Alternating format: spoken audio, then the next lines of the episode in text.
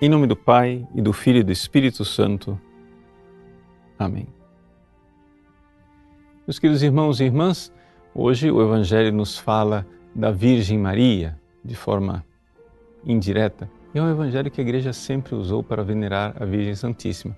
Por estarmos no sábado, né, nós então nos colocamos na presença da Virgem Santíssima para honrá-la e venerá-la. Que Evangelho é esse? É um Evangelho muito breve, dois breves versículos. O primeiro, uma mulher no meio da multidão levanta sua voz e diz: Feliz o ventre que te trouxe e os seios que te amamentaram. Ao fazer isso, essa mulher está expressando aquilo que é a convicção é, do povo do Antigo Testamento. Deus, no Antigo Testamento, reservou para si um povo. Esse povo, ele é um povo que faz parte de uma descendência genealógica, genética. Ou seja, de fato, é a descendência de Abraão, aqueles que nasceram de Isaac, depois Jacó, depois dos doze filhos, depois as doze tribos. Pois bem, aqui essa mulher está dizendo: Feliz o ventre que te trouxe os seios que te amamentaram.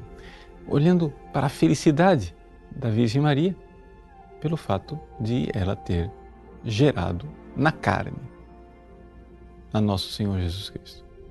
Jesus, no entanto, responde. E responde, parece que é, contradizendo o que a mulher disse, mas na verdade não está contradizendo, está aprofundando.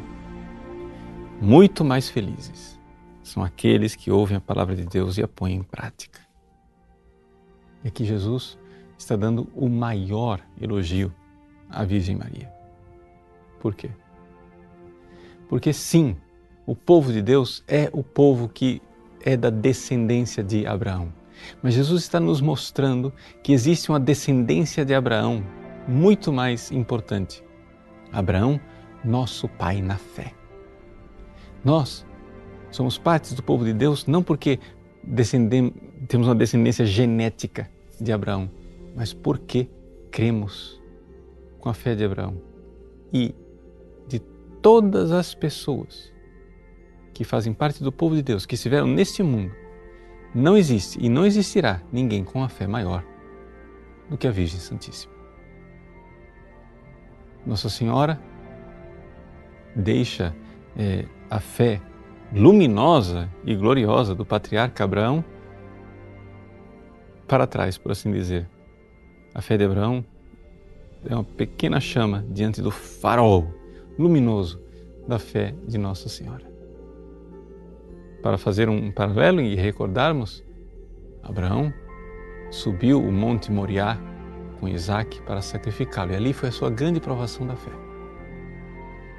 A tradição reconhece que esse Monte Moriá era o mesmo Monte Sião, onde mais tarde seria construída a cidade de Jerusalém. Séculos depois de Abraão, dois mil anos depois de Abraão, novamente, um filho com a lenha nas costas, como Isaac, sobe a montanha para ser oferecido em sacrifício. Esse filho é Jesus. E o sacrifício da fé de Abraão foi oferecido pela Virgem Maria.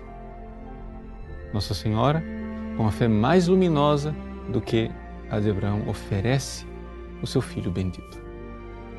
Então, ela é a bem-aventurada Virgem Maria porque creu. Aquilo que disse Santa Isabel: Bem-aventurada aquela que creu. Eis o título de nobreza da Virgem Maria. Aquela que creu. Abraão, nosso pai na fé, então a Virgem Santíssima, nossa mãe, muito mais profundamente na fé, porque muito mais profunda a sua fé. Bem-aventurada aquela que creu, aquela que foi escolhida por Deus para crer com a fé luminosa e inabalável. Que a Virgem Santíssima de lá do céu nos dê um pouco da sua fé para sermos também nós objetos dessa bem-aventurança, dessa felicidade de ser aqueles que ouvem a palavra de Deus e a colocam em prática. Deus abençoe você. Em nome do Pai, e do Filho e do Espírito Santo.